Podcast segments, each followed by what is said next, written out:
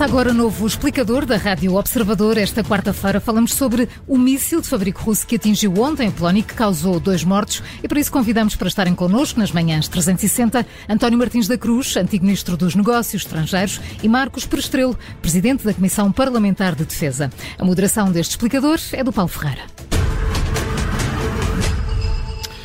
Muito bom dia, bem-vindos ambos eh, a este explicador. Vamos olhar então para este, para já incidente, talvez, eh, a queda de um míssil de fabrico russo na Polónia.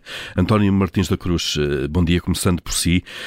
Temos que esperar para ter mais informação sobre quem disparou este míssil, isto é, estamos perante um ataque com um incidente, não? É, bom dia, muito obrigado pelo convite. Queria, em primeiro lugar, saudar o Dr. Marcos Prestrelo, uh, e o prazer que tenho de estar a compartilhar com ele este programa. Quanto ao míssil que caiu ontem cerca da fronteira da Polónia com a Ucrânia, tanto quanto se sabe pelas informações que temos, não é conhecida a origem do míssil, ou seja, o míssil pode ser de fabrico russo, como afirmam as autoridades polacas, mas o próprio presidente dos Estados Unidos ontem fez declarações uh, em Bali, onde está na reunião do G20, dizendo que pela trajetória uh, os americanos, presumivelmente os serviços americanos, uh, acham que o míssil não foi disparado de território russo. Portanto, neste momento, há que ser prudentes quanto a uma avaliação do que sucedeu, esperar que os inquéritos em curso uh, obtenham resultados. No entanto, na minha opinião, não me parece que ne, neste momento e nestas circunstâncias a Rússia tenha disparado um míssil para atingir a Polónia. Portanto, ou foi uma interseção por um míssil da Ucrânia, que pode ser de origem russa, um, um S-300 que a Ucrânia tem, ou então, se fosse por hipótese, um míssil russo podia ser um simples incidente de fronteira. Uhum. E, portanto, não, não haver intencionalidade uh, na, na, no fundo, no, no, ataque ao território da Polónia, que seria uh, um ataque a um território da NATO, não é? Um país da NATO. Uh, Exatamente. Claro. Marcos Perestrelo, bom dia, bem-vindo também a este explicador. de qualquer forma, este incidente será que nos mostra que a escalada deste conflito é um risco real e pode, e pode ocorrer, às vezes, por incidentes também? De alguma maneira? É, bom, Bom dia eh, e bom dia também ao Sr. Embaixador Martins da Cruz. É um gosto imenso partilhar este espaço com, com, com o Sr. Embaixador. Olha, eu queria dizer-lhe que eh, estou inteiramente de acordo com tudo o que disse o Sr. Embaixador Martins da Cruz. Uh, e quanto à questão que coloca, se isto poderá ter sido um, um incidente ou um dano colateral ou, ou um azar, uh, eu diria que sim, mas é um azar que acontece uh, por causa de um risco gravíssimo que, uh, e consciente que a Federação Russa está a correr quando ataca povoações fronteiriças na fronteira com um país da NATO, neste caso com, com, com a Polónia. Portanto, eu diria que é um risco que quem ataca sabe que pode acontecer, independentemente do míssil que, que, que, caiu no território polaco uh, ter sido disparado por forças russas ou não ter sido disparado por, por forças russas. Portanto, houve aqui uma violação do território polaco, o que nos transporta para uma área de risco muito grande de escalada, de escalada do conflito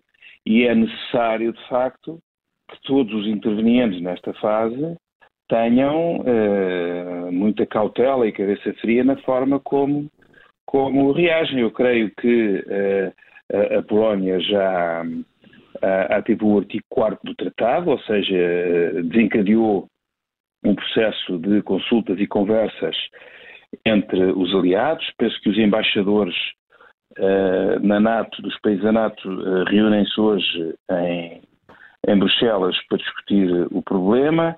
Uh, e penso que todos terão muito cuidado na forma como isto é, é, é visto e avaliado. Mas, enfim, uh, e, e, julgo que, uh, ou espero que pelo menos desta vez, as coisas realmente fiquem, fiquem por aqui. Uhum. Mas isto é realmente um risco enorme que, que, todos estamos, que todos estamos a correr e que resulta inequivocamente de ações que a Federação Russa está a desencadear junto da, da Ucrânia. Uma guerra que, está, que começou e que está a desenrolar uh, na Ucrânia, uh, sobretudo uh, a forma como está claro. a desenrolar esta, esta, esta ofensiva com estes ataques aéreos maciços, de bombardeamentos, cuja precisão é sempre difícil de, de conter. Não? Claro, portanto, nesse, nesse contexto, uh, o potencial de erro uh, também uh, é maior. António Martins da Cruz, como o Marcos Prestrelo já disse, há a convocação de, de, uma reunião de emergência dos embaixadores da Aliança Atlântica, feita pelo secretário-geral da NATO. há este artigo 4 que, que, que, determina de facto que os aliados se reúnem quando, e estou a citar mesmo o artigo, quando, na opinião de um deles, a integridade territorial, a independência política ou a segurança de um dos aliados é ameaçada. Uh, isto significa, de facto, que uh, a NATO uh, está, pelo menos, a dar um sinal de que leva, está a levar este incidente muito a sério, não? É óbvio. A NATO está a dar um sinal muito forte, como tem que dar, porque tem uma, uma guerra, um conflito nas suas fronteiras. E este incidente vem provar que os riscos, tal como o Sr. Marcos Postrelo dizia, há momentos, os riscos existem sempre. Sabe, eu fui durante quase cinco anos, mais de quatro anos e meio, embaixador de Portugal na NATO.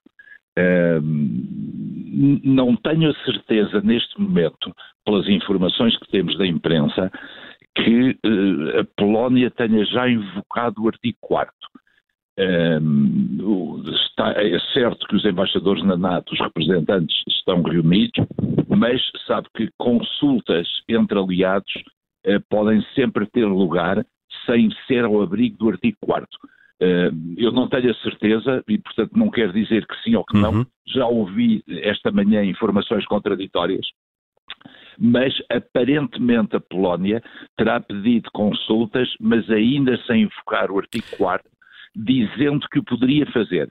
Uh, simplesmente como o inquérito a que as próprias autoridades polacas estão a proceder neste momento ainda não chegou a conclusões, penso eu, eh, a Polónia reserva-se o direito de invocar o artigo 4 que é, como sabemos, um precedente para a invocação posterior do artigo 5 Que esse aí já implicaria quase um cenário de, de, de conflito. Mas, António Martins da Cruz, esse formalismo é importante, isto é, ainda que o resultado possa ser o mesmo, isto é, uma reunião de emergência de consulta entre todos os países membros, uh, uh, o simples facto de se invocar formalmente o artigo 4 significa logo uma subida na escala de gravidade, é isso? Eh, significa que a Polónia, neste caso concreto, sente-se eh, concretamente ameaçada uh, uh, na sua segurança e na sua integridade territorial. Sim, se o artigo 4 for invocado. Como sabe, o artigo 5 só foi invocado uma vez de, desde que existe a NATO, que foi criada em 1949, só foi invocada uma vez no, no 11 de setembro uhum. e pelos Estados Unidos.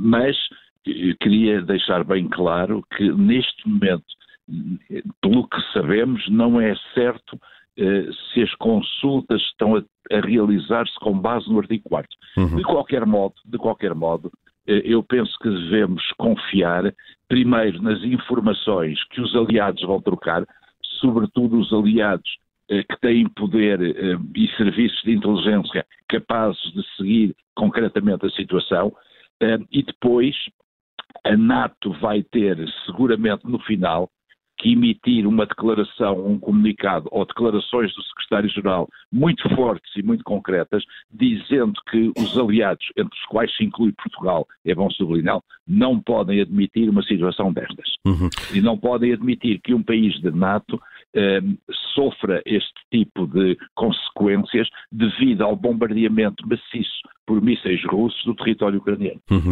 Eh, Marcos eh, Perestrelo, eh, há indicações também não confirmadas, vamos ter que aguardar, obviamente, de que há a possibilidade de ter sido um míssil disparado pela, pelas, pelas tropas ucranianas em resposta ou como defesa a ataques russos. Se for desta forma, acha que de alguma forma a, a reputação da Ucrânia pode de alguma forma ser, ser abalada ou ser beliscada por isto? Ah, isso penso que não, eh, porque isso é uma atitude defensiva da, da, da Ucrânia e, reitero, no fundo, aquilo que quer o Sr. Embaixador, quer eu temos dito, não é? Quer dizer, isto é consequência direta dos bombardeamentos maciços, seja um míssil mal direcionado, seja um míssil defensivo, seja uma contra uh, uma, uma resposta, há um facto que está na origem deste míssil que cai em território polaco e que está a colocar em risco a segurança uh, da Polónia, sabe que é a guerra sobre, sobre a Ucrânia. Se o facto é suficientemente forte para desencadear ou não uh, o artigo 5 Bom, eu penso que não, que não será uh, ainda caso para isso, veremos o que dizem os aliados.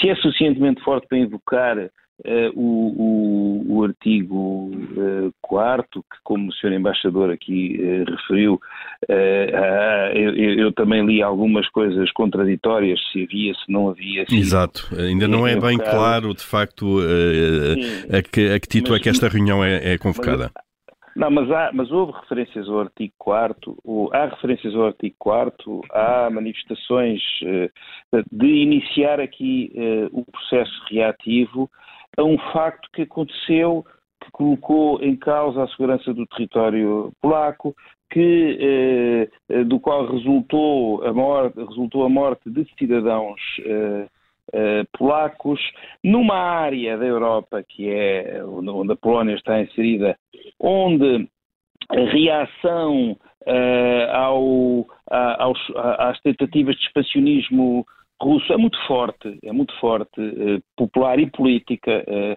são, são países, a Polónia é um país onde o sentimento político contra a agressão russa é muito forte, o mesmo acontece em alguns países uh, bálticos e noutros países da Europa Central e da Europa, da Europa do Leste. E, portanto, a tentação de escalar uma reação pode ser muito forte e, eventualmente, tem que ser uh, contida. Por isso é que eu referi que era preciso muita cabeça fria por causa dos, uh, dos, dos, aliados. Uhum. Um, é, esta, é este, tudo isto que está aqui em jogo que tem que ser, que tem que ser ponderado, sem esquecer que na origem deste por este acontecimento está eh, a inacreditável agressão russa à, à Ucrânia e à forma como a Rússia tem eh, conduzido, conduzido a guerra. Este conflito, dificilmente, claro.